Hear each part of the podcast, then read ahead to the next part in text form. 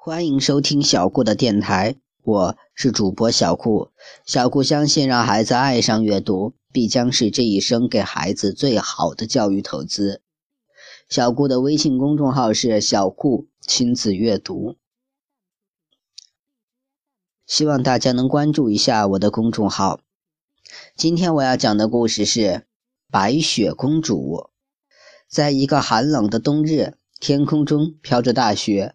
王后坐在窗前做针线活，一不留神被针刺伤了手指，红红的鲜血刚好滴落在飘进来的雪花上。王后心想：要是我能有一个皮肤像雪一样洁白，嘴唇像雪一样鲜红，头发像乌檀木一样黑的美丽女儿，那该多好呀！不久之后，王后果真生了一个女孩，她长得正如王后所期待的那样美丽，人们都称她白雪公主。可是，这个美丽的小公主还没有长大，王后就去世了。后来，国王又娶了一个妻子，这个新王后长得也非常漂亮，但却骄傲自负，嫉妒心极强。不能忍受世界上还有其他人比她更美丽。她有一面神奇的魔镜，她常常问他：“魔镜啊，魔镜，告诉我谁是这个世界上最美丽的女人？”魔镜总会说：“是王后，你是世界上最美丽的女人。”白雪公主慢慢的长大了。而且变得越来越美丽。有一天，当王后再问魔镜同样的问题时，她却说：“世界上最美丽的女人是白雪公主。”王后大吃一惊，她不能容忍有比她更漂亮的人活在世上。于是，她叫来了猎人，命令他杀死白雪公主。但好心的猎人不愿意伤害美丽的白雪公主。就偷偷的放了她。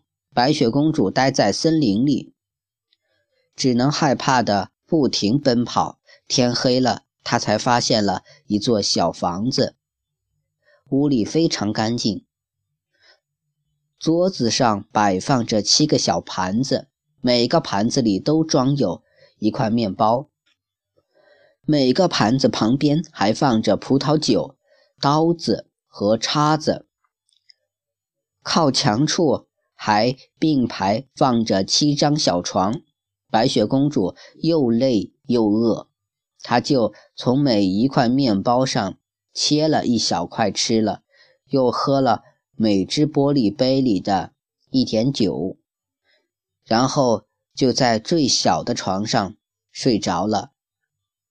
小房子的主人就是七个在山里开矿。采金子的小矮人，他们很快就看到了白雪公主，多么可爱的姑娘呀！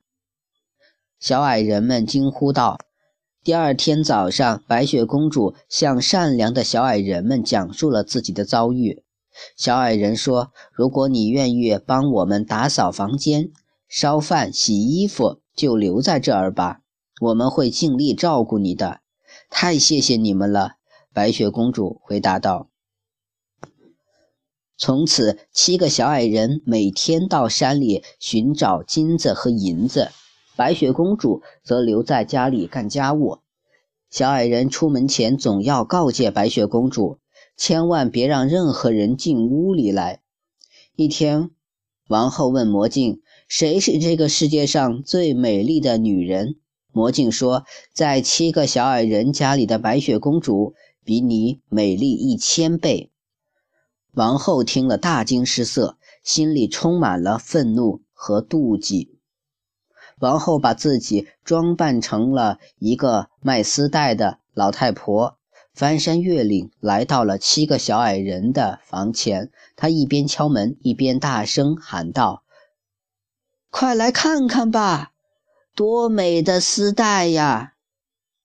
白雪公主没有防备地打开了门，老太婆主动帮白雪公主系上了丝带。突然，她用力地将带子拉紧，白雪公主被勒得透不过气来，很快便失去了知觉。王后满意的走了。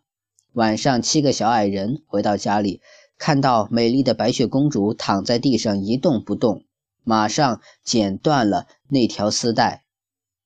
不一会儿，白雪公主慢慢睁开眼睛，活了过来。小矮人听完事情的经过，又再次警告白雪公主道：“千万别再让陌生人进屋。”当王后得知白雪公主仍然活着时，气得脸色发青。她又装成一个卖木梳的老太婆，来到了七个小矮人的房门前。“快来看看漂亮的梳子吧！”老太婆兴奋地说。白雪公主又忘记了小矮人的告诫，让这个老太婆进了屋子。有毒的梳子刚碰到白雪公主的头发。她就失去了知觉。幸运的是，小矮人们回来的很早，他们将梳子拔了出来，再一次救活了白雪公主。王后知道后啊，气得直哆嗦。这回她精心制作了一个毒苹果，苹果一半是红的，一半是绿的，红的那半是有剧毒的。他将自己装扮成一个农妇，来到小矮人的屋子外面敲门。白雪公主把头从窗户里探出来，说：“我不能让你进来。”没关系。农妇拿出那个毒苹果，说道：“我的苹果都卖光了，最后这个就送给你吧。”我不要。白雪公主说。农妇急了：“那……”你一半，我一半吧。说完，将苹果分成了两半，把红的那一半递给了白雪公主。白雪公主看着农妇吃了那一半，才接过另一半苹果，咬了一口。苹果刚一入口，白雪公主就倒在地上死去了。王后回到王宫，来到魔镜前，问：“魔镜啊，魔镜，告诉我。”谁是这个世界上最美丽的女人？魔镜回答道：“是王后。”王后满意的放声大笑。当七个小矮人回到家里，发现白雪公主已经没有了呼吸，他们将她抱了起来，给她梳头发，给她洗脸，但一切都没有用了。这个美丽的姑娘面色虽然红润。却再也不能睁开眼睛了。小矮人们十分悲伤，把白雪公主放进一口透明的玻璃棺材里，轮流的守护着她。